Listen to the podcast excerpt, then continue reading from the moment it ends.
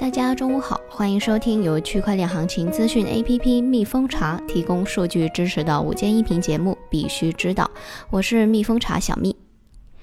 今天的主要内容有：加密货币分析师称，数百万的比特币一年多没有进入到市场。Libra 协会主管称，负责任的金融服务创新和监管监督不是竞争对手。李启微称，感觉有人在利用中国的新闻来拉高或砸低比特币的价格。欧科集团将在三亚成立区块链离岸数字资产交易实验室。我们来看一下快讯的详细内容。加密货币分析师称，数百万的比特币一年多没有进入到市场。加密货币分析师 Witham 发推文称，一。一百一十五万八千枚比特币在一年多的时间里没有进入过市场，即使在这段时间内比特币的价格上涨了百分之八十五，但仍有数百万的比特币没有售出或交易。最后的 Hodlers 都是疯子。以太坊的开发者提议在一月六日通过硬分叉移除难度炸弹。以太坊开发人员在推特上发文表示。在以太坊开发者会议中，有人提议在区块高度九百二十万左右进行硬分叉，以移除难度炸弹。预计预计发生在一月六日前后。根据开发者在讨论组中的数据来看，以太坊的区块生成时间在移除难度炸弹之前将一直保持增增长，到一月六日左右可能会达到二十五至三十秒之间。Libra 协会主管称，负责任的金融服务创新和监管监督不是竞争对手。Libra 协会负责政策和沟通事务的主管 Danton Dennett 近日针对美国国会议员提出的新法案一事回应表示：“我们坚持认为，负责任的金融服务创新和监管监督不是竞争对手。” Libra 支付系统的设计初衷是作为一种支付基础设施，为数十亿处于当今网络边缘的人们提供支付能力。Libra 代币只是低摩擦和高信任度的即时支付系统的代理。加密与区块链法律专家 Max Ambrose 则表示，这将要求 Libra 遵循美国证券交易委员会的实质性监管要求。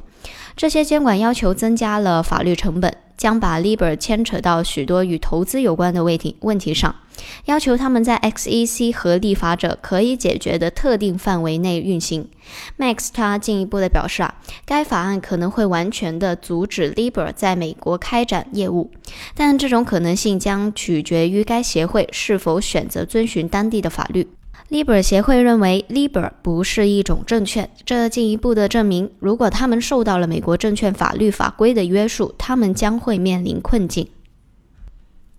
李启威称，感觉有人在利用中国新闻来拉高或砸低比特币的价格。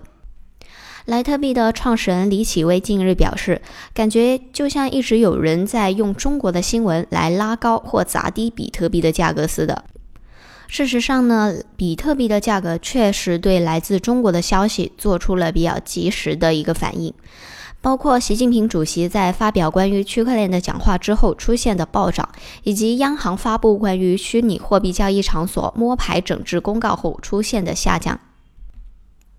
李晓峰称，把形形色色的交易所和发币机构清理掉，央行才会亮相。在海南国际离岸创新创业示范区建设暨区块链数字资产交易技术创新高端论坛上，原央行金融信息化研究所所长李晓峰发表题为《银行业区块链探索与实践》的演讲。李晓峰在演讲最后表示啊，数字货币源于比特币，数字货币带来的与原来银行账目体系的不同，是基于公钥、私钥、签名。公钥就是数字钱包的地址，带来去中心化金融。李晓峰认为，结合实践来看呢，第一个数字货币市场上发的数字货币，充其量是商品，所以现在很多连比特币都达不到，就是空气币。真正有意义的是 Libra，对人民币的地位有冲击。由于 Libra 白皮书发布以来，人民银行加快了银行发数字货币，确实有时候会带来金融系统的脱钩。到底是先有币还是先有智能合约？应该先有币。比特币是这样。最后一个问题，数字货币会带来金融基础设施建设，也会带来法律法规怎么做？这些问题呢还有待解决。我们国家还在清理门户，要把形形色色的这些交易所和发币机构清理掉，央行才会正式的亮相。再发币就是要国家垄断发行。孟晓苏称，过去推动资产证券化的是通过法币，未来有可能通过数字代币。中国资产证券化论坛主席孟晓苏表示，理论上说，所有的能够做资产证券化的资产都可以做成资产通证化。如今，在美国已经有现成的监管。过去要推动的资产证券化是通过法币，未来呢，有可能通过数字代币。我们用柬埔寨金边的中房国际大厦率先启动境外资产通证化，希望能够用两个加起来一百多万平方米的地表性工程加入资产通证化，由此延伸到国内。资产的通证化有很多的益处，包括减少中介等等。欧科集团将在三亚成立区块链离岸数字资产交易实验室。十二月一日，海南国际离岸创新创业示范区建设暨区块链数字资产交易技术创新高端论坛在三亚如期举行。海南省国际离岸创新创业三亚试验区在会上正式的揭牌。据了解，这是海南省推进国际离岸创新创业示范区建设以来首个挂牌的试验区。会上，欧科集团等首批入驻的企业与三亚市签署战略合作协议。欧科集团宣布将在三亚成立区块链离岸数字资产交易实验室，后续配套建设区块链大数据研究院、区块链创新研应用研发中心等板块，同时设立亚太总部，加快推动区块链技术和产业创新的发展。刚刚有几条快讯呢，我们都有提到海南省在十二月一日举行的这个高峰论坛。那么海南省的副省长王璐呢，也在高峰论坛上面表示，海南已经在几个园区内挂牌了创新创业基地，引进了三十多家企业，并挂牌成立了国内首个区块链试验区，吸引了三六零、迅雷等多家的企业。王璐还说呢，除了国际离岸创新创业示范中心，也希望海南能够成为国家区块链研究和应用示范中心，以及数字资产交易示范中心。最后一则快讯：长三角区域一体化发展规划纲要称，加强区块链等新技术研发应用。